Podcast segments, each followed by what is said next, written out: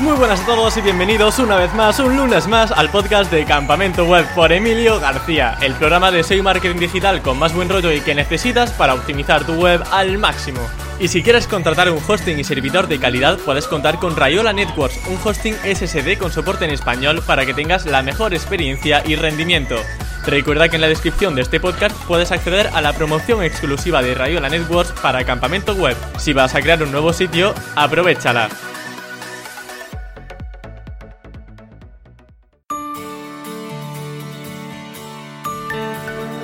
Los experimentos SEO y la automatización siempre causan interés, y justo en el episodio de hoy vamos a hablar de ambos conceptos. Veremos algunos casos curiosos de micronichos, así como estrategias muy pero que muy potentes para conseguir conversiones enviando mensajes por Facebook y LinkedIn.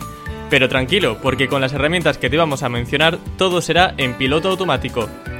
Para aprender estos secretos hoy contamos con Xavier Iglesias de auditorseo.com y que nos va a desvelar sus últimos aprendizajes con micronichos, así como en promoción automática en redes sociales. Sin más dilación, doy paso a Xavier Iglesias. Muy buenas Xavi, ¿qué tal estás? Bienvenido al Campamento Web. Muy buenas Emilio, muchas gracias por la invitación y encantado de volver a estar después de demasiado tiempo. La verdad que no éramos conscientes de todo el tiempo que había pasado ya. Vaya, lo comentábamos detrás de cámara que habían pasado tres años desde que pisaste campamento web. Y bueno, te comentaba también que quería saber hasta qué punto todo lo que comentábamos tres años atrás seguía vigente a día de hoy. Y entonces vamos a recapitular, si te parece, algunos de esos conceptos que, que, sacamos y que, de hecho, tu entrevista fue una de las que suscitó mayor interés en la audiencia. Así que, bueno, tienes listón alto, lo primero. y, y, lo segundo, vamos a ver si todo eso que comentabas a día de hoy, pues sigue, sigue vigente.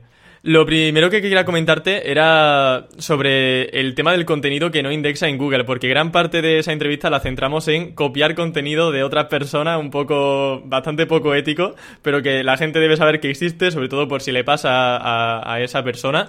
Y bueno, también estuvimos hablando sobre algo muy interesante relacionado con los subtítulos automáticos de Google, porque resulta que en su momento pues no indexaban, no sé si a día de hoy indexan, y entonces tú decías que, por ejemplo, pues te veías un documental de YouTube de una hora y tenías a lo mejor 60 minutos de, de contenido que extraías de esos subtítulos y que ponías en tu página web y ala, ya tenías contenido original. Te quería preguntar, ¿eso sigue funcionando a día de hoy? Joder, pues yo creo que desde el año que de 2017 que estuvimos hablando no, no hemos vuelto a trastear con eso, la verdad. El, has comentado antes el tema de todo el interés que suscitaba lo que contamos en, en aquella entrevista y, y, ahora mirando hacia atrás dices, ostras, qué pirateo, qué, qué poco ético, qué sí, O sea, yo estuve todo. revisando, claro, para poder rescatarlo aquí en esta entrevista, dije, qué nivel de, de, de ilegalidad te diría. sí, yo creo que, que, formaba más parte del, de, de un gen de, de, experimentación, de querer trastear, de, de probar cosas.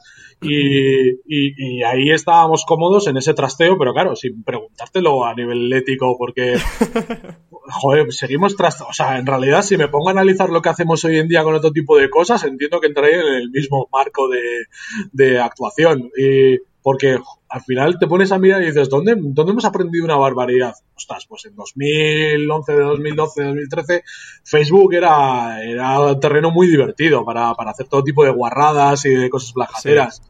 Luego ya pasamos a, toda esta época googleiana, vamos a llamarla, con el tema de nichos también, y, y hemos hecho muchas cosas muy interesantes de, testeos, de experimentaciones.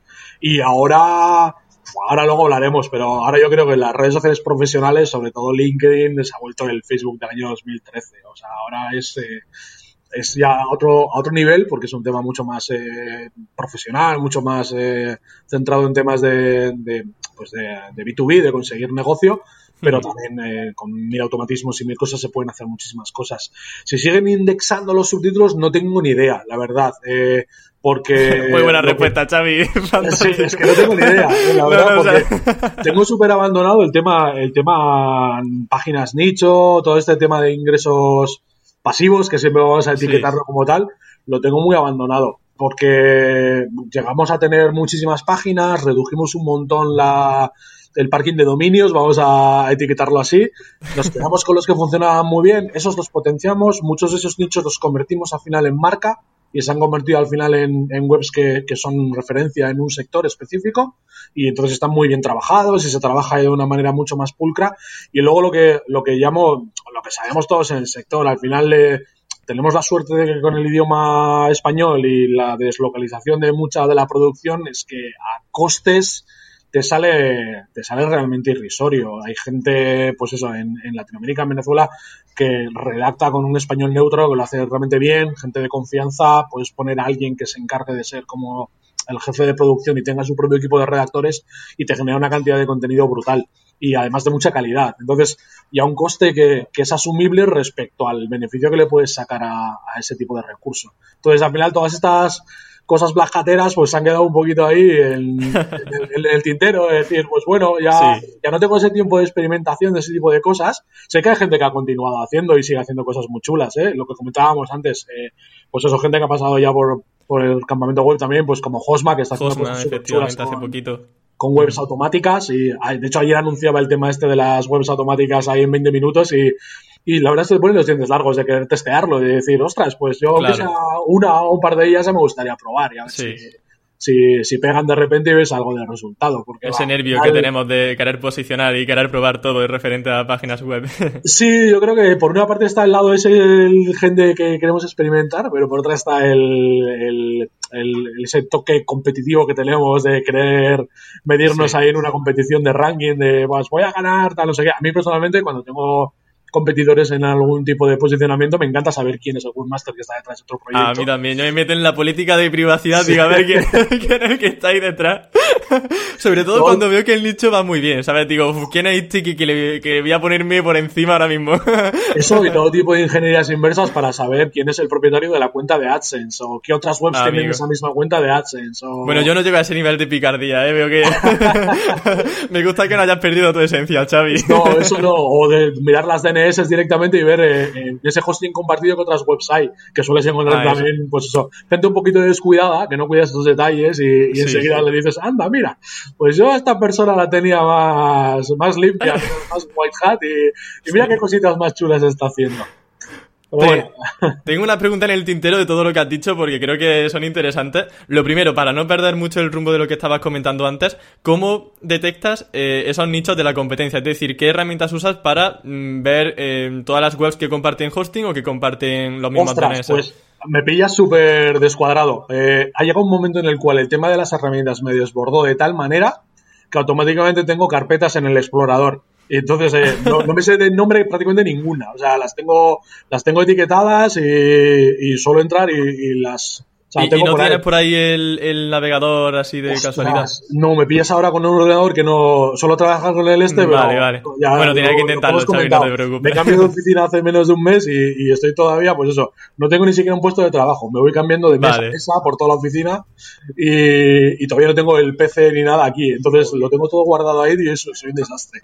O sea, nada, no te preocupes. Mira, para que la gente no se quede tampoco... el programa, por ejemplo, te las busco si quieres. Y, Vale, eso te va a decir, para que la gente no se quede con las ganas, eh, hay una que era... Ay, que ahora no me sale el nombre, no me lo puedo creer, pero bueno, em, le decimos a la gente, eh, era de, algo de reverse DNS, algo reverse IP, que bueno, una herramienta que poniendo un dominio, pues te salen otras que comparten hosting o, o analytics. Sí, hay varias, hay varias, eso es. Al final es, es relativamente sencillo. Y luego, por ejemplo, mm. mira, en, en, trabajo profesional de cara a agencia, por ejemplo, si quieres ver que, pues eso, las agencias grandes normalmente los, los clientes core, los que son muy importantes, los, los alojan ellos mismos, o, en un server local, o, o sea, que no andan con, o tienen directamente un, un servidor dedicado y alojan ahí a todos los clientes importantes. Pues este tipo de espionaje también de, de cartera de clientes, eh, pues este tipo de técnicas a mí me han, servido, o sea, porque ves enseguida, de, ostras, pues mira, saco directamente todo lo que tienen alojado por esta IP y automáticamente tienes ahí, ostras, mira, pues ya tengo su cartera de clientes, al menos los más importantes. Sí, mira, me acabo de acordar del nombre de, de una página que es Spy on Web, ¿vale? De espiarenweb.com, sí, ¿vale? Vale, Spy, on Web sí, es bastante clásica, sí. Es un típico. Luego había otra que no la conocía, que se la había Márquez, eh, pero no me acuerdo cómo se llama el nombre. Era algo de reverse, DNS. Vamos, lo pondremos en los recursos. Tampoco vamos aquí a marear mucho la perdiz. Eh, otra cosa que has comentado que me ha parecido interesante. Comentabas que en esa época de experimentación, algo que también habías tocado mucho era el tema de los nichos. Aunque actualmente, pues dices que has dejado solamente aquellos que tienen marca y que están más, que son más potentes. Mm, ¿Recuerda algún experimento de esa época oscura en la que hicisteis algún experimento relacionado con nichos? Entiendo que son nichos de Amazon, de AdSense, eh, algo por el estilo quizá, ¿no? De todo, desde AdSense, de, Amazon, temas de, venta de programas de afiliación. ¿Venta de leads? No, venta, mira, venta de leche es algo que he tocado bastante poco y eso que el SEO local siempre me, ha llamado mucho la atención y, me gustaba y era algo sencillito. Y mira, justo esta misma semana me han pedido que mire un proyecto a ver si quiero cogerlo, pues otro compañero que estaba también muy, muy saturado de trabajo y, y me ha sorprendido, pero una barbaridad. Es un, es un proyecto de, que lleva al final un es una web que genera URLs de manera automática, pero, pero muy enfocada a tema de posicionamiento local y me ha flipado mucho el planteamiento, porque totalmente disruptivo y, creo que tiene un... ¿Cuál es ese planteamiento? Pues eh, tiene al final una serie de, pues el, no sé si te recuerdas, unas páginas web que empezamos a hacer en su día que tenían un buscador principal. Entonces la gente buscaba directamente un producto, se generaba con un texto spin directamente el cuadro de resultados, que eran todo con, con, afiliaciones de Amazon. Pues es un poco el mismo concepto de generación de URLs dependiendo de las búsquedas que hacen los usuarios, solo que en este caso los textos espineados y demás pues generan URLs para posicionamiento local porque van con una base de, datos que tiene todas las localidades de España, etcétera, etcétera. O sea, que si alguien, por ejemplo, busca eh, aspirador barato en tu página web, pues se genera una URL indexable con contenido que es aspirador barato en Córdoba. En vez de tenerlo directamente enfocado a un sector B2C de producto, pues eh, llévatelo a un sector B2B en el cual alguien busca directamente una valoración de algo o un profesional específico. Y lo tienen, lo tienen mayorista, cosas por el estilo, ¿no? sí, además con datos muy bestias. En el briefing que me pasaron, si me lo recuerdo, una salvajada. No sé si se generaban como 20.000 URLs al mes con la propia actividad de los usuarios. Entonces, al final estaban posicionando, pues, eh, imagínate, pues, si vas cruzando directamente profesiones con localidades, pues están generando Entiendo que eran mega nichos, ¿no? Eh, es decir, no, no abarcaban quizá una profesión en concreto, sino que abarcaban todo, ¿no? Es decir, cualquier búsqueda que se hiciese dentro de la web. Está bastante acotada a un nicho profesional, ¿eh? Sí que es verdad que tiene una diversificación ese nicho profesional de profesiones, de, profesionales, pero, pero está bastante, bastante acotada. Sí, no es tanto mega nicho. Yo creo que es más, lo metería más en un nicho concreto. Sí, pero me ha parecido brillante. O sea, he visto el proyecto y me ha parecido. No, no tengo todavía si.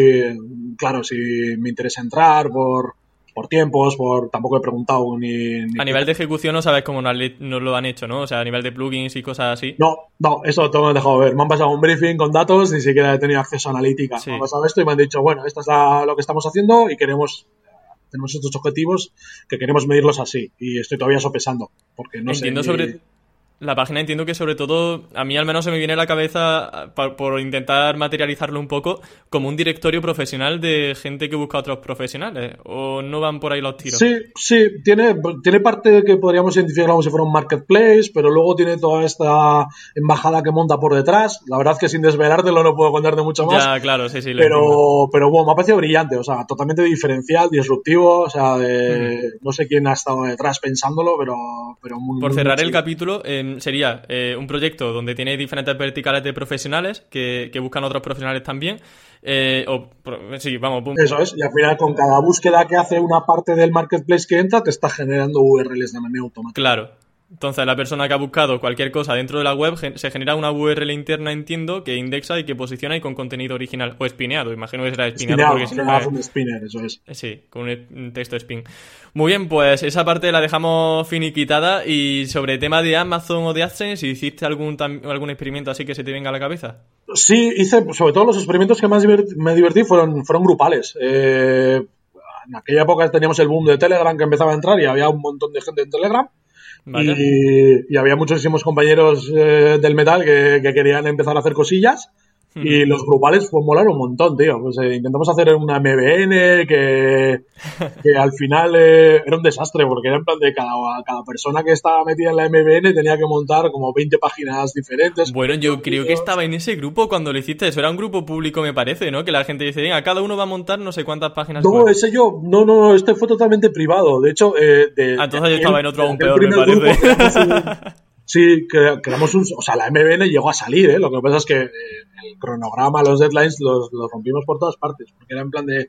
El que se ponía a currar muy bien tenía enseguida las 20 páginas y siempre tenías a un grupo, en el cual me incluyo, que era en plan de, bueno, ya están las 20, bueno, sí, las 20 y tal. Y era en plan de, pues yo solo tengo una de las 20. O sea, no El malote del colegio, Xavi. Sí, sí, súper mal, súper mal. Y pero bueno, al final yo creo que con un retardo de, de prácticamente seis meses conseguimos tener todas las webs en marcha, en la Oye, ¿y, fue bien la, MBN? Sí, esa por ejemplo era una MBN totalmente dedicada a, informacional y a AdSense. O sea, era tráfico informacional y, AdSense con un CPC de mierda. o sea, era, una auténtica ruina a nivel de resultados. Sí. o sea, ¿la mantenéis a día de hoy o no?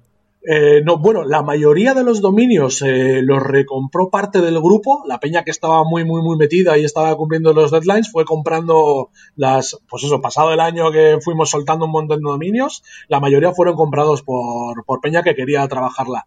Y que claro, de forma individual entiendo, ¿no? Aunque formaran parte de una red, dije, dijeron, pues mira, esta página web me gusta, me la voy a quedar y monto ahí mi. Sí, al, final, no sé cuántos eran, 17 personas, me parece que estábamos metidos en ese proyecto. Y, me parece que dos o tres de ellos se quedaron con él. No sé si a día de hoy seguirán, la verdad. Pero bueno, interesante para, para tomar mediciones y demás. Yo, por ejemplo, algunos algunos dominios los solté y, y, algunos de los textos me los quedé porque tenía al final webs de nicho que podían encajar en el blog y, sí que es verdad que varios de los textos que me lleve a, uno de los blogs de nicho están bien posicionados, están en el top 3 para, palabras clave informacionales, que bueno, pues al final luego ya a través del enlazado interno las llevas a, las, a las páginas pilares transaccionales y consigues hacer conversiones. Pero, pero bueno, al final, a nivel informacional, a nivel está un trabajo bastante majo hecho. De ese grupo de Telegram, por ejemplo, salió un pequeño grupo que, que, a día de hoy lo tenemos y que es como un pequeño grupo de Mastermind, con, con, gente muy poco conocida del sector, pero que ha hecho cosas muy, muy, muy bestias y que te maneja una cantidad de millones de tráfico tremenda y pues estamos ahí. Avísame que los traiga aquí a campamento web. Sí, pues lo malo es que esta gente no quiere dar nunca la cara. Tío, es muy oscura, ¿no? Yo tuve una entrevista con un amigo mío que se llama Manu. Madrid mía lo que me costó que, que viniese al podcast. Yo porque tengo confianza ya con él y tal, pero yo, yo entiendo que hay gente que eso le gusta vivir en la sombra y bueno, tampoco voy a llevar. Hay gente muy tapada, muy tapada, muy tapada hasta el muy, muy buena. ves a, algún gurú compañero que vende sus. que está publicando sus ingresos, pues yo me suelo imaginar a estos compañeros del, del grupo partiéndose el culo. En plan de, que está aquí diciendo, oh, este mes ha sacado, yo qué sé, 4.000 euros de, de, ingresos pasivos. Está peñando ya pues, en un por 10 de esas cantidades. Yo, yo tengo amigos también igual, digo, joder, me siento chiquitito, ¿sabes? Cuando me, me pongo al lado suyo, pero bueno, eh, me gusta tener gente que tiene tantísima ambición y que le van tan bien las cosas, porque digo, joder, me, me motiva, ¿sabes? Sobre todo me motiva. Sí, a mí, a ver, por una parte te motiva los éxitos que tienen y los resultados que obtienen, pero por otra, el, si tuviera que decir un nexo común de ese tipo de, triunfadores, porque es Peña que ha triunfado de una manera brutal.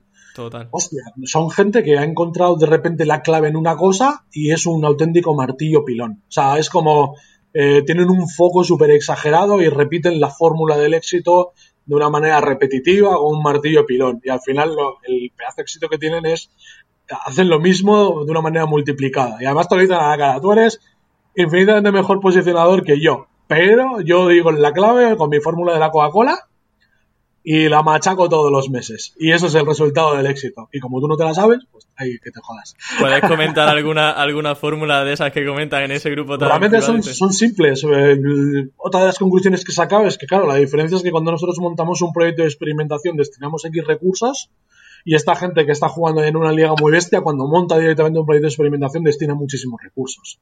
O sea, si tú vas a montar un nicho al final, pues vas midiendo, pues no voy a apostar más que esto. Pero esta peña no, esta peña dice, nada, tengo que montar tal página para experimentar y parte ya poniendo 5.000, 6.000 euros encima de la mesa que, les da igual que vayan a pérdida. Entonces, claro, eh, es como voy a sacar este proyecto y automáticamente tengo 3.000 euros para comprar enlaces de calidad. Pues claro, poco vas a hacer yo entonces compitiendo con esta gente. ¿Qué tipo de, de experimentos realiza? Nada, es como poner en marcha pues otro nicho temático concreto o, vamos a hacer un experimento enlazado, pero te ponen en marcha 40 webs que parten de dominios expirados con un perfil de enlaces eh, sublime, que evidentemente los han pagado, pero claro, van a, billetera porque se lo pueden permitir, entonces siempre van a caballo ganador. O sea, ellos trabajan normalmente con nichos, con dominios expirados, perdón. Parte del grupo, sí, parte del grupo suele trabajar mucho con dominio inspirado. Mm, vale. Bueno, pues eh, no creo que pueda sacar mucha más chicha de aquí, pero oye, bastante interesante todos los consejillos que, que nos has comentado, Xavi.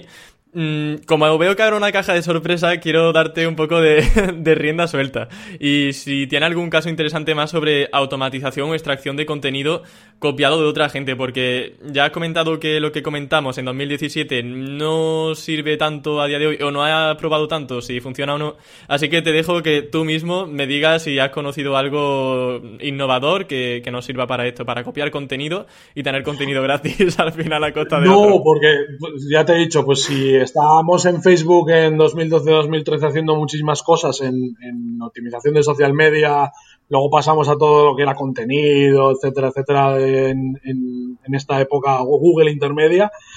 Ahora estoy otra vez súper centrado en temas de optimización de social media, pero sobre todo con redes sociales profesionales. Entonces, eh, digamos que todo el tema de contenido lo tengo muy abandonado. También es verdad que cuento con, un equipo, pues eso, con todo el tema de Picatex al final, con todo lo que liamos en la universidad con la Facultad de Comunicación, tenemos un equipo de redactores universitarios que, que rinde muy bien. Y luego, aparte, tenemos otro equipo de redactores en Venezuela con una persona de mucha confianza allí, eh, centrando toda la producción, etcétera. Entonces, eh, a nivel de contenido, digamos que hemos dejado de buscar tipos de automatismos y demás, y esa parte de experimentación, pues digamos que la curiosidad quedó bastante, bastante apagada ya. Sí. En cambio, todo lo que es eh, automatizaciones sobre red social, pues eso, como hemos comentado, que, que nada más conectar antes de, empezar a grabar era como, ostras, Emilio, te veo pixelado. Y era por los bots que tenía activos sobre el explorador, que estaban ahí trabajando en, en LinkedIn, pues, pues sí. un poco eso. Pues mira, vamos a hablar de eso. Vamos a empezar a hablar de tus bases de datos, de esa automatización en redes sociales, que creo que a día de hoy es de donde podemos sacar un poco más de, información. Así que, Xavi, bueno, mm, me comentabas que una de las cosas que, en las que has estado metido recientemente es, eh, dentro de esa extracción y eh, de esos automatismos, consiste en generar bases de datos de autores de libros en automático, ¿vale? Para posteriormente contactarles y, bueno, eh, no sé qué hacer luego con ese contacto. Entonces, lo primero, ¿cómo hace ese proceso, ¿vale? Desde que generas la base de datos hasta que contactas con esos autores. Sí, bueno, para el proceso lo, primero es eh, poner un programador en tu vida. O sea, y las cosas te irán muchísimo más sencillas. Y si te molan este tipo de cosas así blajateras, pon a un programador que sepa hacer scripts y, que sea especialista en scrapping. O sea, que le dé muchísimo a Python, que, que te van a ir las cosas tremendamente felices también en tu vida. Entonces, bueno, nosotros tenemos la suerte de tener a alguien de, confianza que trabaja, que es especialista en esas cosas. El, tema de los autores, al final es, eh, nosotros tenemos un proyecto, uno de los primeros que lanzamos era Book Trailer, que es un servicio, pues, para hacer, eh, pues eso, maquetaciones, diseños de, portada, de, libros, eh, trailers, que es como un trailer de película, pero para publicitar el, libro, que es como una, pieza multimedia que luego los autores independientes o las editoriales aplican directamente en redes sociales para, para conseguir, eh, pues eso, eh, tráfico a su página de venta o a su libro en, Amazon, en Google, en las diferentes plataformas. Entonces, claro, la idea era cómo podemos comercializar esto sin depender excesivamente de las campañas publicitarias. Y bueno, eh, pues empezamos a ver, ¿esto cómo podemos hacer? Y claro, el Facebook en este caso, pues es, un, es una brutalidad de, grupos específicos de autores independientes que se apoyan. Luego encontramos que había redes sociales también pues, propias de autores, como WhatsApp, Wattpad es una red también en la cual, pues, sobre todo un montón de, adolescentes se dedican a hacer, pues, pequeños cuentos, reacciones y demás. Hay muchísimo de literatura juvenil, literatura romántica, femenina, y hay unos grupos tremendos. Entonces empezamos a trabajar sobre este tipo de cosas y al final es, eh, pues bueno, eh, puedes generar enseguida un script que automáticamente saque bases de datos de, los grupos de Facebook. Buscas grupos de Facebook de autores independientes y, haces eh, bases de datos de todos los autores que forman parte de esos grupos, de todos los perfiles de Facebook. Y luego automáticamente puedes meter automatizaciones sobre el, sobre el Facebook Messenger. Puedes hacer una batería, por ejemplo, de cuentas falsas que vayan contactando directamente, que no se crucen para que no les spamee al mismo usuario tal. O sea, al final es el, obtener las bases de datos es relativamente sencillo, y casi tiene más mérito lo que haces luego con ellas. Que pues, tener esos datos limpios para que no haya duplicidades, para que no spames a un, a un individuo, a un, a un usuario varias veces y hilar un poquito fino para, para al final, pues eso es, es, como un canal de tráfico más que generas directamente. Eso luego, evidentemente, lo puedes automatizar con una especie de chatbot también y, y al final tienes eso en marcha. Es, Cuánta cosa, Xavi, tío. No sé por dónde empezar. Vamos a ver. Eh, vale, todo claro hasta que hemos rastreado esa base de datos, tenemos los autores. Comentar que una de las cosas que tiene más mérito es luego contactar con ese, con ese autor. ¿Cómo se hace eso? ¿Tienes alguna idea de a nivel, a nivel de tecnología cómo lo hacen tus programadores? Para alguien, a lo mejor un oyente sabe de, programación y dice, mira, lo quiero hacer. Bueno, al final eh, el, concepto es sencillo. Tú tienes al final una cuenta de Facebook que puede pedir conexión a otra cuenta de Facebook, que es la del, la del usuario autor, y automáticamente una vez que tienes la conexión tú puedes iniciar una conversación vía Facebook Messenger. Entonces es programar esto y si luego si, directamente metes un chatbot, porque al final es como tú puedes pensar más o menos por dónde va a ir esa, esa conversación. Entonces al final generar como una especie de embudo de venta conversacional. Vale, lo del chatbot te quería... Si lo tienes más o menos claro, Sí, sobre el chatbot te iba a comentar que, bueno, simplemente para que la gente lo sepa, es como un bot en el que tiene respuestas predefinidas. Entonces, si tú le pones hola a una persona, pues automáticamente te puede poner hola. Y te dice qué tal, qué necesita, y bueno, es una conversación con un robot, aunque parezca una conversación real. Todo automático como... Sí, además están avanzando una barbaridad. Ya hay chatbots que incluyen inteligencia artificial, entonces ya no necesitan solamente o sea, los hay, al principio eran muy simples en el cual las, las posibles, Respuesta. pues pongamos el ejemplo de un chatbot que va en un e-commerce, por ejemplo, la atención al cliente. Pues ah, los primeros eran bastante de selección de opciones, de manera que no había que identificar el texto, pero ahora ya automáticamente el, la identificación de qué es lo que quiere decir una persona con una frase o sea, están realmente avanzados. O sea, ya puede ser totalmente conversacional, en el cual escribe, el chatbot va respondiendo. O sea, sí que tienes que tener una previsión como un árbol de decisiones, que es el que tú dejas marcado en el, en el, flujo, ¿no? de propio chatbot, en el, programa que estés utilizando. Y entonces, en base a eso, va generando la conversación. ¿Y cuál es el programa que vosotros utilizáis? Bueno, hay bastantes. A mí, mira, personalmente, una empresa que me gusta muchísimo y además es, es española es Lambot. Vale, Lambot, ok. Lambot funciona tremendamente bien. Y, mira, tengo que probar una. El otro día me, me spamearon a mí en, LinkedIn. te, la devolvieron, ¿eh? te han devuelto el. Bueno, me devuelven todos los días. Yo ten en cuenta que tengo bastantes cuentas de LinkedIn y en todas me, me spamean directamente todos los días. Pero bueno, hay, gente que se ofende porque le entra spam, pero los que somos además eh, gente que trabaja directamente en sistemas automáticos, yo no, para nada me siento. A mí, cuando la gente de LinkedIn se cabrea mucho cuando le entran los, los closers de ventas, que se han puesto súper de moda por, por, un curso de estos eh, que te prometen tu libertad financiera y, y demás. Entonces, eh, todos tienen la misma metodología de trabajo joder, a mí el, el, tercero o el cuarto que me entra ya me aburre soberanamente porque hace lo mismo que los otros, pero el primero que entra después de una nueva promoción es bonito ver cómo han introducido algo. Alguna igual se hace tu amigo y todo, ¿no? Dice, mira, a lo mejor no te compro, pero mira, nos tomamos unas cañitas. Sí. No, pero es como, joder, yo estoy suscrito a muchas newsletters porque me interesa, por ejemplo, el contenido. Por, a otras newsletters estoy suscrito porque me puede interesar meter eh, técnicas o cosas que veo interesantes en mi propia newsletter pero, pero luego, por ejemplo, yo, yo me dejo funelizar. A mí me gusta mucho ver cómo, cómo la gente hace su trabajo. Y ahí tienes un montón de... Pues hace una gran investigación. Joder, yo me llegaba a, dejar funelizar en un, en un máster súper potente que costaba 14.000 pavos la matrícula y llegué a estar en una videollamada de tú a tú de media hora con el director de la escuela de negocios. Eh, con la idea clara de que no iba a ir, que tú no querías no pasar por ese Claro, yo tenía súper claro que primero que no me dejaba ni de palo 14.000 pavos en una matrícula de un máster y encima para hacerlo online, que dices tú, ostras. Pero, pero estuvo muy interesante, joder, me llegaban a, dejar caer que si lo cursaba luego iba a poder dar masterclasses en, la siguiente edición. ¿Qué, fue lo que más te llamó la atención de, en esos momentos? Bueno, eso te lo voy a preguntar luego. Vamos a ir primero a cerrar el tema de los chatbots. Eh, porque tenía la pregunta bastante clara de cuál es el objetivo de contactar a esos autores, porque está muy bien tener la base de datos y hablarles, pero ¿con qué objetivo? Bueno, al final el objetivo es que contraten servicios, que puede ser desde que nos contraten la, el diseño de una portada o la maquetación o incluso eh, servicios específicos de posicionamiento en, en, Amazon, de cara a entrar en los bestsellers o pues eso, posicionamiento del propio libro que vayan a publicar o incluso gestión de social media para publicitar, y, pero totalmente enfocada a conversiones. Al final es sacar clientes para, ese proyecto y para el equipo que está detrás. Mm, vale, eh, la tasa de, respuesta de esos mensajes es alta, es baja, porque no sé si es demasiado agresiva. No, suele ser más bien, siempre depende de, lo mucho que ibas. Claro, a eso quería ir luego. Sí, yo por ejemplo con mi equipo, el, hecho de poder hacer tantos proyectos al año y demás es porque somos muy muy buenos en, en ideación y validación. Y esto es aplicable a los proyectos, pero también es aplicable a las metodologías de trabajo. Eh, ahí sí que uno tiene que ser consciente de dónde falla. Nosotros nos ilusionamos muchísimo cuando experimentamos, cuando creamos algo, nos cuesta muchísimo luego escalar y mejorar algo.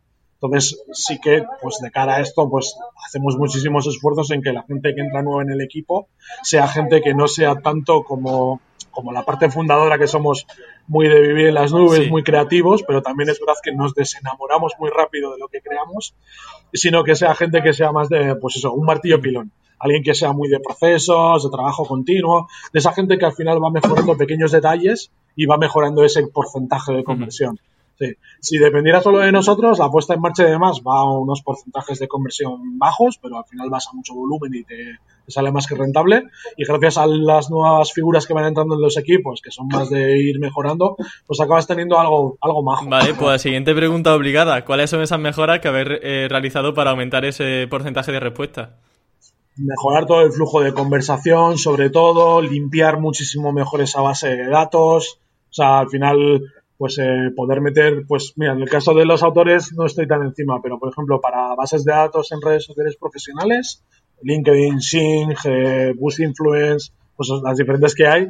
Eh, estas, por ejemplo, eh, mejoran muchísimo cuando limpias la base de datos con, con variables como si es un usuario que está activo. Por ejemplo, en LinkedIn eh, pues tenemos con el Social Sales Navigator la opción de saber si los últimos 30 días se ha conectado un usuario. Entonces, si eliminamos de la base de datos todos los usuarios que los últimos 30 días no se han conectado, automáticamente empezamos a limpiar. Podemos eliminar también los usuarios que no tienen foto de perfil. Entiendo que si alguien no, que no tiene el perfil de LinkedIn completo a un, a un porcentaje X. ¿vale? Pues eh, porque al final el LinkedIn te los etiqueta, tu perfil es estelar, es eh, las diferentes categorías que tiene. Entonces, ahí puedes entender que una persona que le ha dedicado tiempo y tiene un perfil estelar y lo tiene todo completo y se conecta prácticamente diario, pues tú puedes prever que el dato de conversión va a ser bastante mejor, porque al menos va a estar ahí y va a verlo. Me gusta, Xavi, me gusta mucho lo que dice.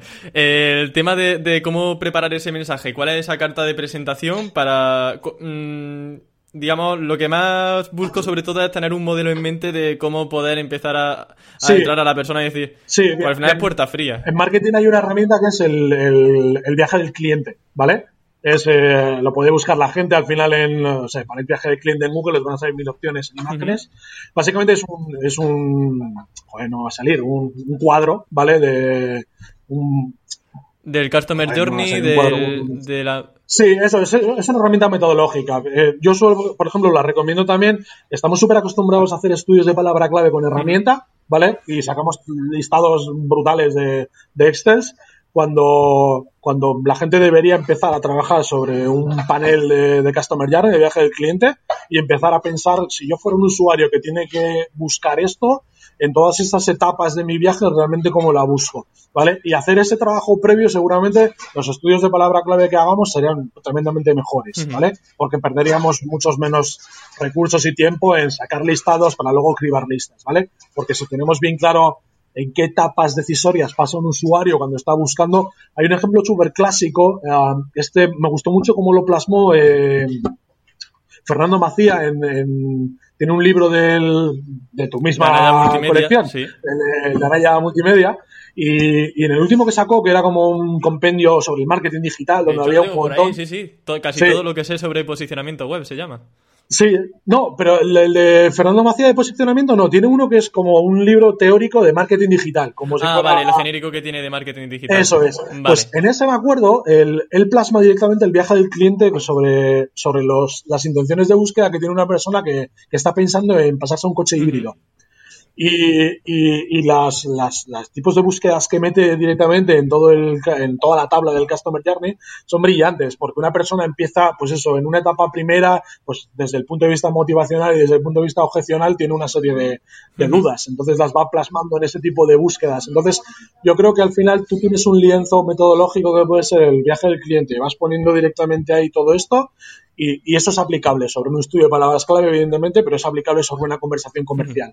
Entonces, si tú realmente coges esto, lo pones en la pizarra, lo trabajas además en una sesión creativa con tu equipo y demás, te digo que sacas prácticamente todo el funnel conversacional y te sirve para los autores, te sirve para las conversaciones comerciales que montes en un embudo dentro de, LinkedIn o de cualquier sitio. Todo esto, como dices, muy relacionado con esa fase de empatizar con el, con el posible cliente y ver qué está, cuáles son sus necesidades y cuáles son sus problemas en cada fase, desde que identifica el problema hasta que realmente conoce tu, tu producto, lo ha comparado con otros, ha visto que las ventajas son mejores eh, en, en tu servicio, etcétera, etcétera.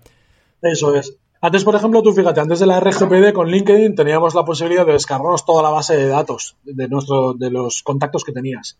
Eso era una gozada porque te daba hasta el correo electrónico con el cual los usuarios se validaban en LinkedIn. Entonces, automáticamente, tú con esto y sin la RGPD podías hacer todo tipo de guarradas. Podías, o sea, de hecho, hacíamos todo tipo de guarradas y vendíamos todo tipo de bases de datos sectoriales. Porque tú decías, mira, me voy a crear una cuenta falsa, la voy a poner con una serie de bots, hacer contactos siempre al límite para que no me lo bloqueen desde LinkedIn o no me salten avisos. Entonces, si vas haciendo un volumen de peticiones de conexión muy, muy bestia automatizadas, todas totalmente asépticas a nivel comercial, solo con la idea de descargarte la base de datos de los clientes y luego venderla. Entonces, si vas vendiendo bases de datos sectoriales.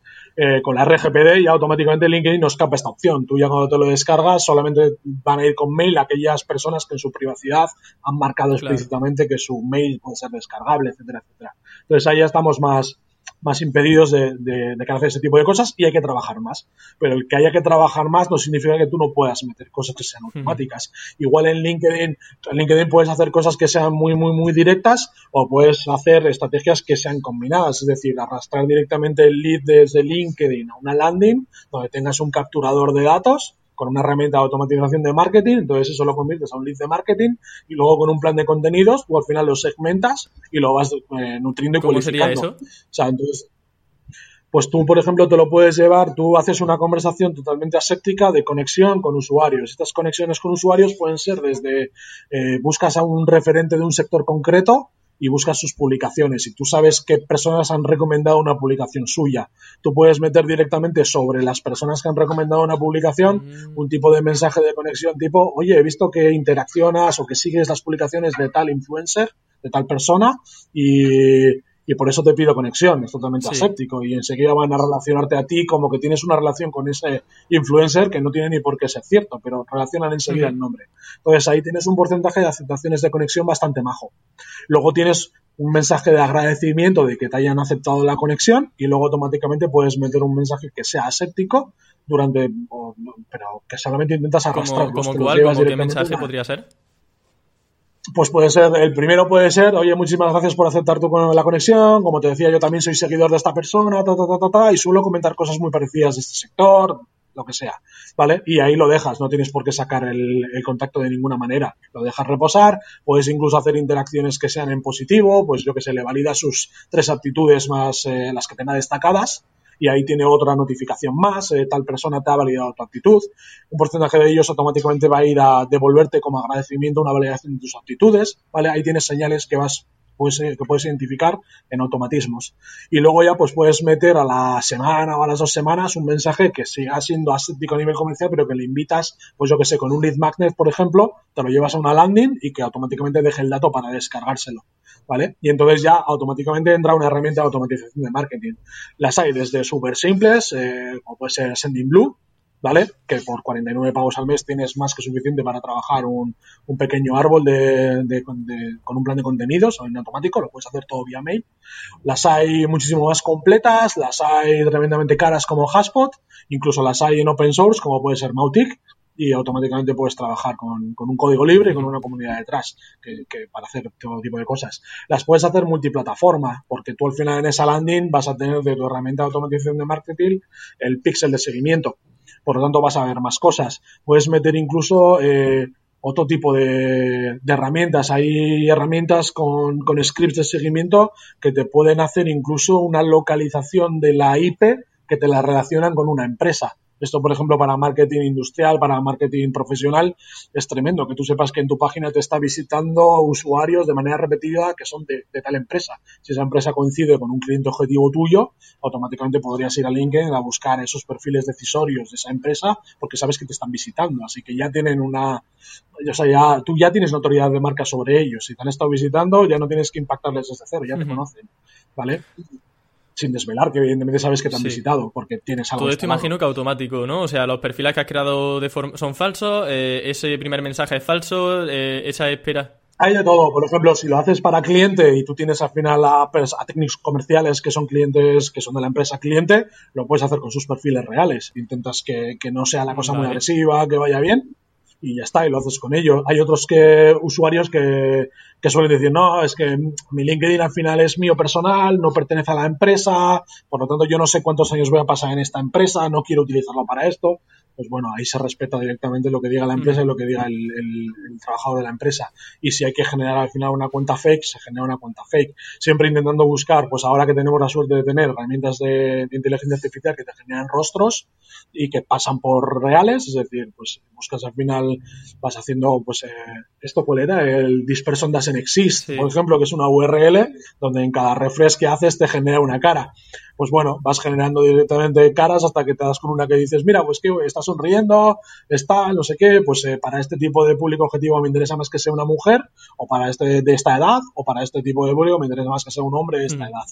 Pues al final cuando lo tienes, más o menos esto lo llevas e intentas buscar siempre nombres que sean lo que te genere el, mínimo problema que te puedan generar. Pues buscas listados de los nombres más comunes en España, pues de, mujer, el apellido más común en España, pues intentas al final generar. De primeras, pues seguramente pues un David García es totalmente aséptico porque me parece que es el nombre más común en hombres en España y el apellido más común.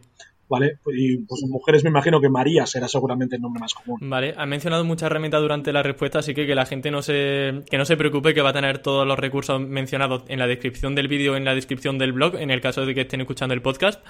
Eh, quería incidir sobre, mm, eh, sobre el tema de, ese mensaje que envía a la landing. Al final, como han mencionado, dentro entramos ya en automatismos de marketing, como por ejemplo conseguir su correo, tener a lo mejor un ebook o un gancho que haga que la gente ponga su correo una vez pinche en el enlace en ese mensaje automático que le hemos enviado. Imagino que ese es uno de vuestros principales focos a la hora de trabajar esta, esta estrategia, ¿no? ¿O hay algo más que eso hay? Sí, el lead magnet es importante. Ahora, por ejemplo, pues con todo el tema del confinamiento y la pandemia se ha puesto súper de moda el tema de los webinars, pues convocar a un a un webinar o a una consultoría gratuita, a una demo gratuita, si eres una empresa con, que vende software o que vende alguna solución, ese tipo de cosas. Entre medio puedes meter también automatismos, pues por ejemplo a través de Calendly. Calendly es una herramienta que te permite tener un calendario online, tiene una versión freemium además, es freemium, tú puedes, es una versión gratuita o puedes eh, hacerlo con, una versión de pago que te permite más funcionalidades, pero está muy bien porque ni siquiera tienes que molestarte tú en cerrar tus citas. Dejas ya previamente configurado el Calendly de yo tengo estos huecos que los voy a destinar a este tipo de cosas claro. y automáticamente te reservan ahí la cita y va todo hilado al, Google Calendar. claro, no tienes ni que tener una landing que, y conseguir su correo. Le pones quizá un mensaje con el Calendly? Si va directamente a Calendly porque realmente está interesado en recibir una demo o en hacer una consulta de 15 minutos gratuita, pues automáticamente no tienes nada landing. Montas un Calendly y, ya está, y que reserven allí. Jo, me encanta todo esto, Xavi, ¿verdad? Em, eh, quería preguntarte sobre, a la hora de automatizar esa invitación a LinkedIn, ese primer mensaje a LinkedIn, ¿eso lo hacen también los programadores o hay algún bot o algún programa que lo haga? No, hay un montón de. Joder, ya sabes que estamos en la época dorada del no code y del low code, que, son todas estas herramientas que no, no, necesitas programar nada, porque ya ha habido un programador loco que se ha encargado de hacer las cosas para tontos y que cualquier marquetero que somos inútiles en, programación seamos capaces de llevar a cabo todo un proceso. Entonces, de, cara al LinkedIn y demás, hay un montón de, extensiones de, navegador que te permiten ejecutar sobre la propia ventana y, lo tienes. ¿Se te viene a la cabeza el nombre de alguno? Sí, eh, tienes desde cosas que, tienen interfaces un poco correosas, pero que funcionan muy bien. Eh, DuckSoup funciona, funciona muy bien. DUX eh, Soap es, Es una extensión súper mítica que actúa sobre, sobre LinkedIn con una serie de automatismos. La versión gratuita te permite visitar en automático perfiles, entonces recibe una notificación de que tal persona te ha visitado y luego ya la de pago permite más cosas, ¿vale? Lo que pasa es que sí que es verdad que luego, por ejemplo, de cara a, exportar datos o llevar un control real sobre lo que has estado haciendo es, es un poco correosa. Eh, porque no tienes al final un control, pero bueno, si la enlazas directamente con, con una tabla de Excel o de Google Sheet y demás, pues puedes llevar un control más o menos fidedigno. Y luego hay otras que tienen interfaces muy, muy potentes, como eh, Octopus CRM funciona tremendamente bien, ¿vale? Es una... básicamente te genera un, En el navegador tú tienes acceso a su herramienta y tienes una interfaz súper amigable que se parece muchísimo a un CRM, entonces te, te deja generar ya prácticamente todo el embudo conversacional. ¿Vale? O sea, si tú realmente quieres hacer un, una secuencia de automatización de 3, 4 mensajes, te deja básicamente hilarlos y a los usuarios que has ido impactando tienes eh, ese traqueo absoluto. Sabes que quién lo ha respondido, quién no. Entonces puedes hacer cosas interesantillas. Y luego hay cosas que funcionan tremendamente bien. Phantom Buster es una maravilla. Eh, ¿Cómo se escribe? Que permite hacer sobre eh, ah. Phantom de tal, Booster. De, ah, Phantom.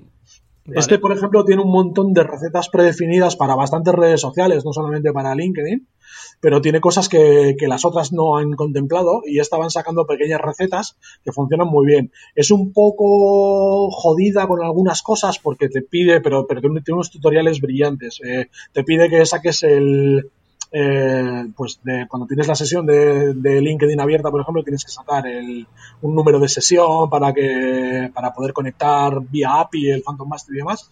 Pero bueno, lo tiene súper bien explicado. Yo creo que no, no, es complicado que la gente sepa cogerlo. Y al final es coger esas recetas y aplicarlas. Y, y, va a volumen. O sea, el Phantom Master funciona tremendamente bien. Esto, por ejemplo, si haces técnicas como, yo qué sé, pues cosas guays de que a la gente le parecerá mal, porque esto siempre roza lo, ético. Pues yo qué sé, te encuentras de repente, porque tienes metidas alertas en Google, cosas que hacemos. ¿eh? Eh, tienes alertas en Google de cada vez que una web saca un listado de, no sé cuántos eh, cursos gratuitos de algo, ¿vale? Entonces, digamos que, pues yo qué sé, se ha atacado alguna de estas, saca listado de 4.000 cursos gratuitos que van a salir en el próximo mes, que en realidad lo único que han hecho ha sido eh, coger el listado de cursos que va a salir en edX, que en la plataforma, en Coursera, en, pues en todas las que universidades que tienen al final plataformas en abierto. Y entonces te hacen un listado. Bueno, pues tú directamente te sacas ese listado, te lo pones en un PDF corporativo tuyo, lo que sea, y haces una imagen y la publicas directamente con la cuenta de ¿quieres un listado de 4.000 cursos gratuitos que van a salir en dos semanas? Pues eh, contéstame, pon un comentario que estás interesado y te lo haré llegar a tu, a tu bandeja y tal, no sé qué. O sea, apropiarte del contenido, ¿no? Quizá del pues, recopilatorio eh, de otra persona para decir que es tuyo y conseguir su lead. Bueno, al final, oye, el listado eh, está público, lo publica Edes, lo publica Coursera, los medios de comunicación lo que están haciendo es... Claro, o sea, simplemente está el, recurso ahí disponible y tú lo usas para conseguir ese lead magnet, ¿no? En lugar de hacer uno tuyo, pues lo copias Pues al final, claro, tú tienes un lead magnet muy guapo, tío, porque tú eso te lo llevas, lo tienes en un PDF propio, haces esto, la propia gente con los comentarios está enganchándote en el algoritmo de LinkedIn, así que te está directamente viralizando el contenido, esa publicación se viraliza, pero hablo de unas burradas, de tener 900, eh, 1000 comentarios. O Sí, con una sola publicación. Entonces, luego ya directamente con Phantom Buster puedes eh, pedir conexión con esa cuenta a los 900, a las 1000 personas que te han dejado el comentario, y luego ya automáticamente les metes directamente un, eh, un primer mail de, de, oye, mira, pues el listado está aquí y para descargárselo evidentemente te tienen que dar el, metes una pasada de datos y ya automáticamente que te den el mail para que reciban el PDF en el mail. Y de la noche a la mañana pues te haces, yo que sé, pues con 600, con 700 contactos, leads de marketing, eh, de gente que está interesada en información online. ¿Vale? Pues eso aplicable a cualquier campo. Qué bueno, Xavi. O sea, de contenido copiado no, pero de redes sociales, como bien me decías, te has metido en automatización a saco, ¿eh? ya te digo que vamos por fases, sí. Qué bueno. Estas cosas hacíamos antes en Facebook, que era pues el, el oeste también, con la época dorada, con la búsqueda del oro, y ahora pues es, LinkedIn. Qué bueno. o sea, LinkedIn también, a ver, eh, ¿qué suele funcionar mejor? ¿Facebook, LinkedIn o, u otra red social? Depende, ¿no? Depende para qué sector. se veía venir. sí. sí. Eh, Sí, sector y público objetivo. Por ejemplo, Facebook sigue siendo una gozada para depender ¿Para cuál sería Facebook y para cuál LinkedIn? Hay, joder, pues tú ten en cuenta, en Facebook hay muchísima gente que tiene un, una brecha digital bastante marcada. Pues para depender de cosas puede ser impresionante. Eh, yo qué sé, desde yo qué sé, pues imagínate que montas un e-commerce y tienes la opción de poner que el, cobro contra reembolso. Pues, pues, seguramente esa gente que tiene una brecha digital marcada, pues es un perfil objetivo muy interesante, porque no va a meter la tarjeta, no va a tener un PayPal, pero, pero, el cobro contra reembolso sí les va a permitir el comprar online. Pues puede ser interesante. Eh, pues yo qué sé, imagínate que tu público objetivo es una mujer de 45 o 50 años. Pues eh, seguramente, o de un estrato social X, que tenga una brecha digital marcada, pues seguramente la encuentres en Facebook, no la encuentres en otras redes profesionales o en otras redes, te quiero decir. Mm, vale, eh, hay un tema que dejamos, mm, ya casi que ni me acuerdo, vamos, eh, el tema de, de, funelizarnos, que dijimos, bueno, dije que íbamos a seguir con el tema de, las redes sociales y al final llevamos aquí media entrevista hablando de, LinkedIn, de Facebook, que me parece fantástico, o sea, no es una, no recrimino nada, pero bueno, vamos a volver a ese tema de, funelizar, que al final decías que te inscribías como, eh, como suscriptor en, en másteres y tal para ver un poco cómo realizaban esa estrategia. De todo, de todas esas listas donde te han funelizado y has estado espiando un poco cuáles son sus correos, sus técnicas de venta, ¿qué es lo que destacarías? hay gente que va muy, muy, muy agresiva, sí, y gente que lo tiene, hay gente que lo tiene, mira, he visto cosas muy interesantes, por ejemplo, a través de WhatsApp, gente que, ha utilizado WhatsApp para, sus estrategias, y, de una manera bastante guay. Por ejemplo, cursos de growth hacking y demás, en, WhatsApp he visto cosas muy chulas. De hacer, eh, de coger a todo el bloque de leads de marketing que vas haciendo, pues por ejemplo, haces una convocatoria a un curso online gratuito. Siempre, yo esto lo tengo súper medido. La gente que está ofertando cursos online gratuitos, eh, si el curso online gratuito eh, realmente es gratuito porque de pago tendría validez, es decir, si lo pusieran de pago diría, no, yo creo que un porcentaje lo pagaría. Eh, evidentemente ese curso te lo están dando gratis para que tú pagues otro, eh, para hacer un upselling. Pero, pero cuando el curso tiene entidad suficiente como para haber sido de pago, esos funcionan muy bien y generan además un bloque de, leads a, nivel de volumen muy majo. Y esto, por ejemplo, he visto cursos muy chulos utilizando WhatsApp, de, de, coger todos los bloques de leads, llevártelos a grupos de máximo 250 personas, que es lo que permite directamente WhatsApp, y, dinamizarlos además de una manera muy creativa. Pues, por ejemplo, que cada, cada lección, por ejemplo, del, del curso gratuito tenga sus, sus acciones, por ejemplo, en una red social, como ponerle pruebas a la gente o ejercicios que tengan que tener una, una muestra social. De esa manera, pues hacer una recurrencia de ir captando nuevos leads para la siguiente convocatoria o tener directamente un funnel en Evergreen. Eso he visto cosas muy guapas. Y luego he visto gente, pues eso, muy centrada en, demos. Ha puesto muy de moda el, tema del Calendly. Resérvame una videollamada, van a ser solo 15 minutos, te hago una demo, tal, no sé qué. Esta mañana, por ejemplo, me han contratado también a través del mail para una demo de una, una red social de contratación para contratar influencers.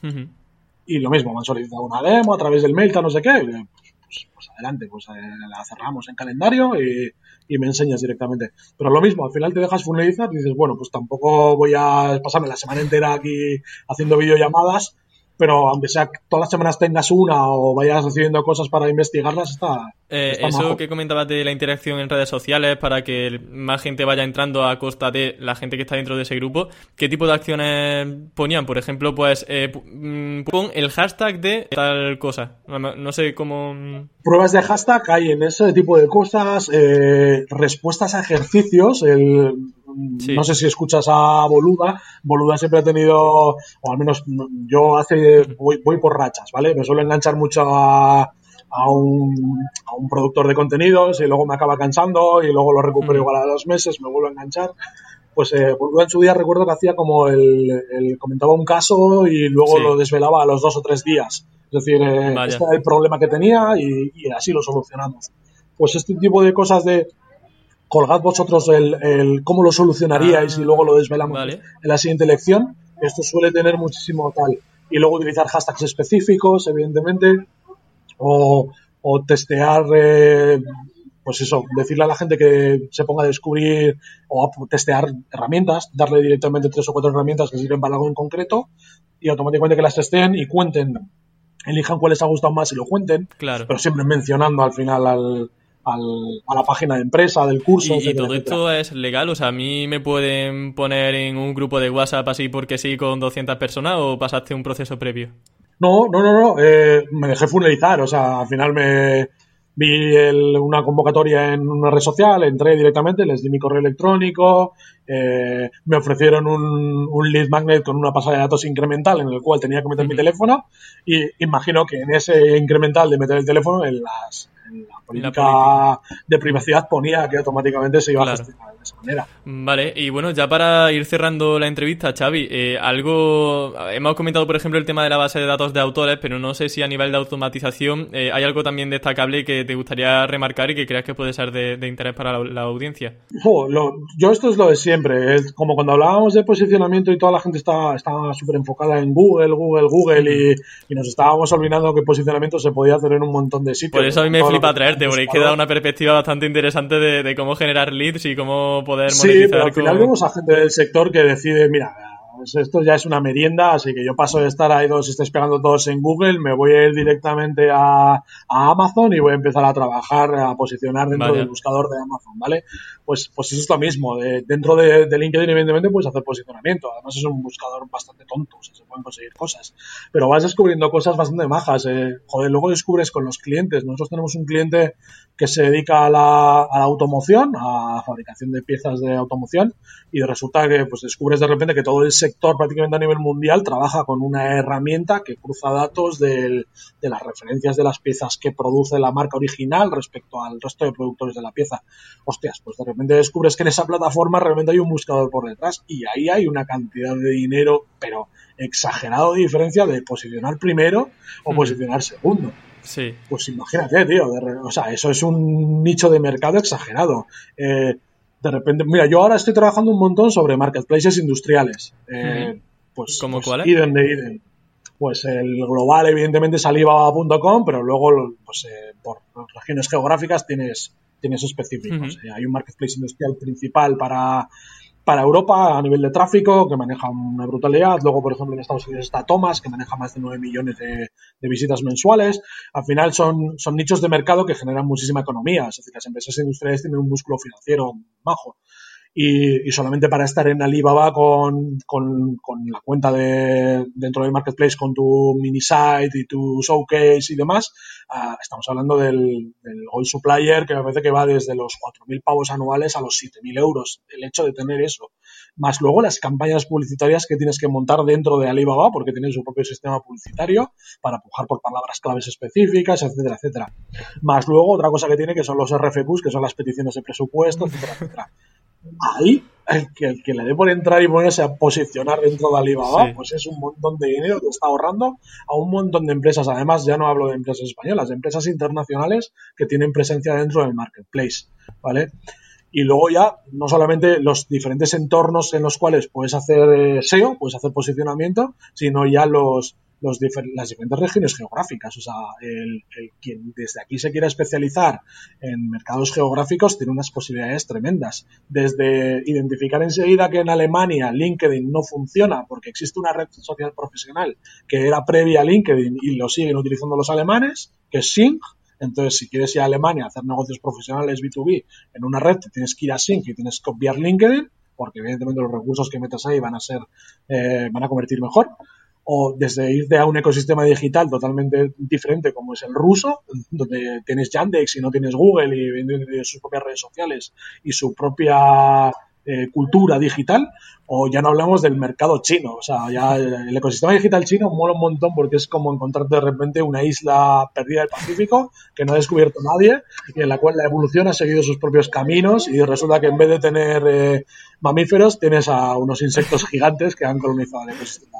Pues el ecosistema digital chino es eso, no tiene absolutamente nada que ver con cómo, cómo se ha desarrollado Internet en Occidente. ¿Cuáles son las cosas que más te han llamado la atención de, de ese ecosistema? Pues de primeras que esta equiparación mental que hacemos de no, eh, Google en China es Baidu, ya, y una mierda. O sea, Baidu es una cosa que no es comparable a un buscador. Baidu es, en, sí es todo un ecosistema, donde tiene a nivel interno una cosa que es equiparable a la Wikipedia, pero luego tiene otra cosa que es equiparable a un directorio empresarial, pero global.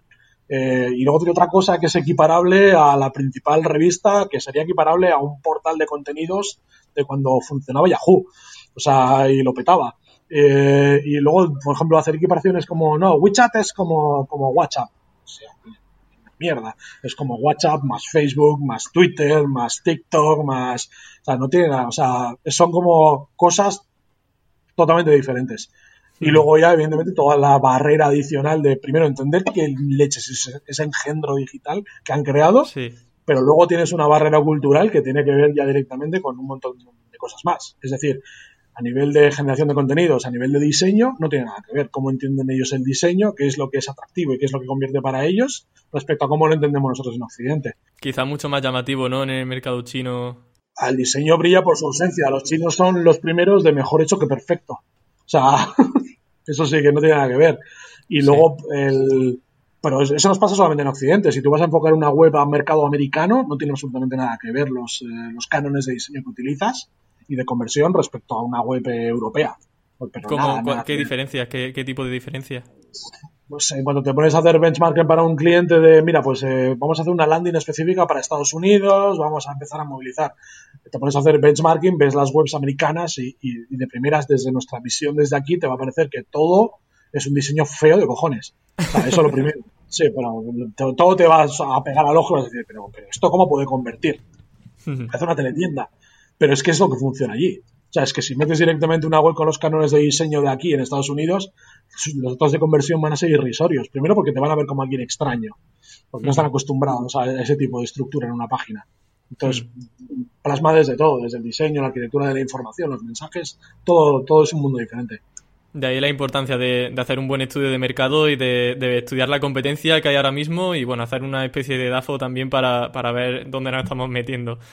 Total. Eh, eh, ya para cerrar, eh, Xavi, eh, quería mm, resaltar una cita que has comentado y es que has dicho que LinkedIn es muy tonto. y bueno, como aquí esto es un podcast SEO y esta es una de las citas que quizás más nos puede recordar hacer SEO dentro de LinkedIn, quería preguntarte por qué LinkedIn es así de tonto y cómo podemos posicionar dentro de LinkedIn.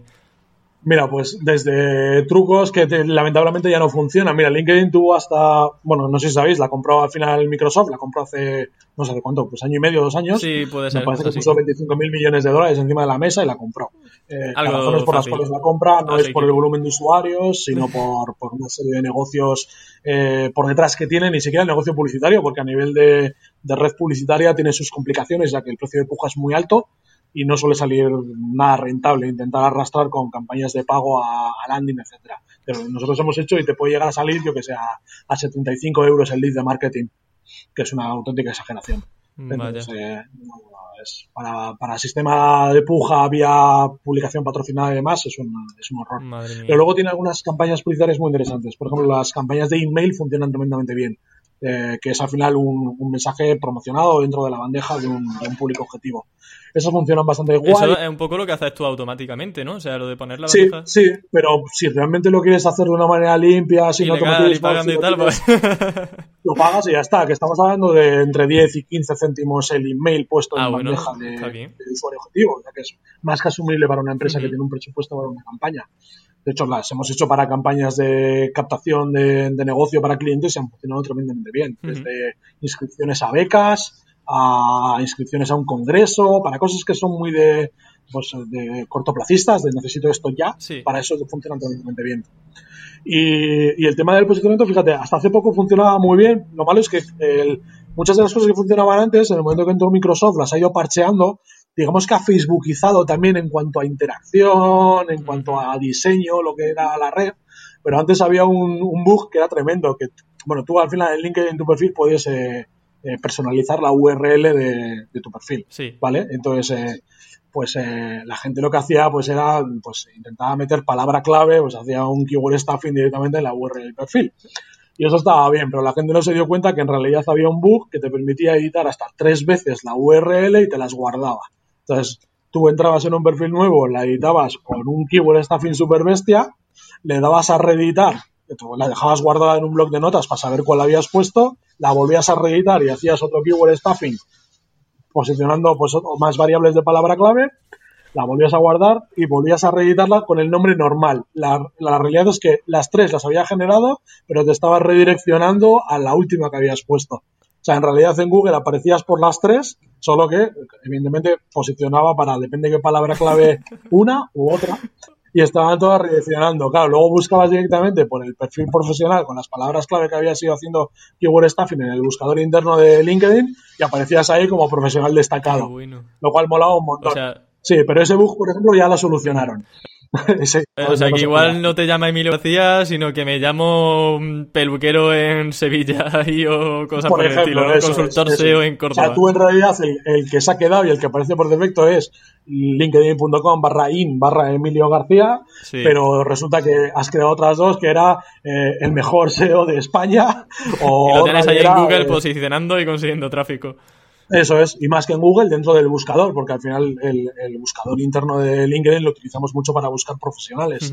Pues ahí aparecía ya totalmente destacado, porque al final era como, vale, yo directamente tengo esta URL redireccionada, pero luego en el apellido, en vez de poner en, en el apartado del nombre, pongo nombre y apellido, y en el apellido meto directamente eh, la, la palabra clave de profesional de mi profesión que quiero posicionar.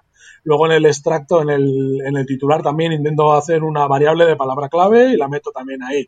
Ayudo a las empresas con el posicionamiento web de sus páginas para que tal, no sé qué, no sé cuánto. Y luego directamente en el extracto también, pues hago un keyword stuffing y dentro de un texto comercial meto directamente variables de palabra clave